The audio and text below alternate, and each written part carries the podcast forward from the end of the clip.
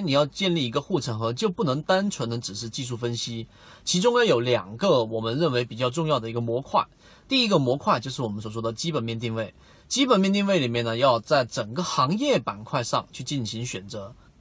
那么我们通过基本面定位里面要寻找到什么呢？寻找到我们最主流的板块方向。要你选对板块，你的成功概率会大大的提高。这是我们说的第一个护城河。第二个就是你选到板块之后，其中有很多不一定是说基本面最好的个股就会展开大幅的上涨，反而是一些基本面比较好，但属于偏中庸的，但是它资金关注度非常高。所以，我们第二块护城河就是要通过思维思维选股里面的资金流向排序，近期当天、五天、十天、二十天连续排名靠前的资金呢，短线资金流入的比较靠前的板块，再从板块里面排序个股，自然而然的你就会找到资金最关注的、合力关注的个股，然后再做一个基本面的简单定位，最终通过这两种方法，你就可以把你的个股不会短期的定义在我们所说的这一种短线个股上了。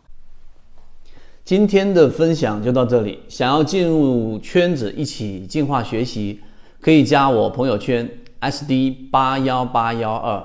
有完整版的视频专栏分享给大家。希望今天的三分钟对你来说有所帮助，和你一起终身进化。